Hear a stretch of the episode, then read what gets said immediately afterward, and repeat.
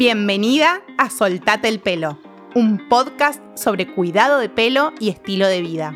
Soy la doctora Vani G, médica dermatóloga y tricóloga, experta en pelo. En cada episodio te voy a dar consejos para que puedas tomar mejores decisiones con tu pelo, para prevenir trastornos capilares en forma precoz y que vivas más cómoda dominando tu pelo. ¿Me acompañás? Buenas, ¿cómo están? Yo muy bien.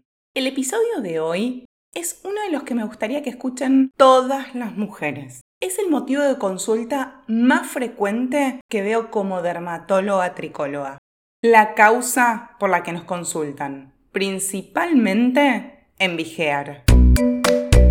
Hace más de 5 años me dedico de forma exclusiva dentro de la dermatología a la tricología en vigear. Y cada vez más mujeres nos consultan por esta situación clínica.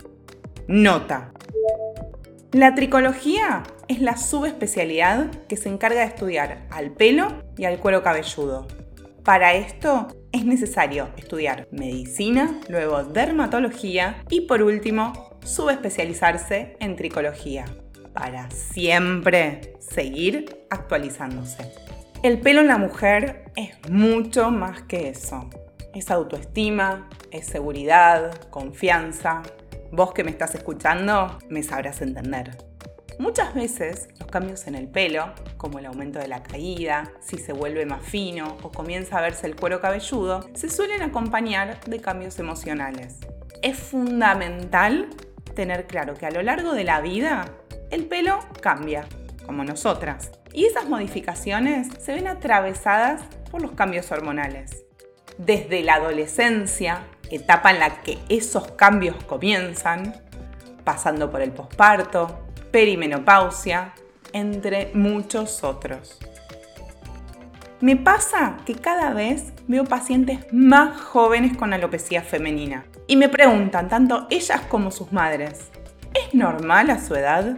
Les explico que existe la predisposición genética, esa información que viene con nosotras desde que nacemos. Pero para que se exprese es necesario entender que el estilo de vida, factores ambientales, la alimentación, la falta de sueño, los daños de planchitas, secadores, químicos, influyen en la salud de nuestro cabello. Signos claros de una alopecia femenina son Comienza el pelo afinándose. La zona que inicialmente se afecta es un triangulito en la parte anterior de la raya al medio. Mírate al espejo, hacete la raya al medio y la parte más anterior es la que comienza afinándose. Luego avanza ensanchándose la raya al medio, es cuando necesitan cambiar de lugar la raya con la que se peinan. Por lo general la pasan para un costado o para el otro.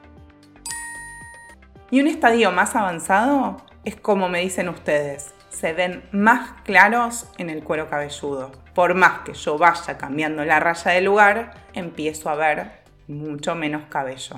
Mi consejo es, no creamos en recetas milagrosas o en una única solución para la caída de cabello, como shampoo anticaída, lociones con ingredientes caseros o masajes. La caída de cabello se puede ver a más de 100 causas. Es importante el diagnóstico correcto adecuado, con tecnología exacta, para poder hacer la interpretación real, el diagnóstico, de lo que sucede en el cabello y cuero cabelludo, pudiendo así establecer una estrategia integral de tratamiento. Lo primero es investigar la causa, estudiar el cuero cabelludo con la tricoscopía digital para ver pelo y cuero cabelludo y así poder establecer una estrategia de tratamiento. Sé que muchas de ustedes que están escuchando ya son pacientes y están en tratamiento. El pelo tiene su ciclo. No es como ir y realizarse un tratamiento estético y salir con un cambio inmediato. En el pelo no se ven resultados inmediatamente. Es necesario constancia, compromiso y paciencia. ¿Vos estás en algún proceso de caída de pelo? Contame en mis redes.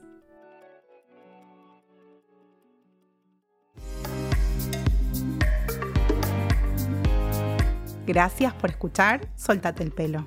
Si te gustó el podcast, puedes recomendarlo, seguirlo en Spotify y poner tu reseña de 5 estrellas.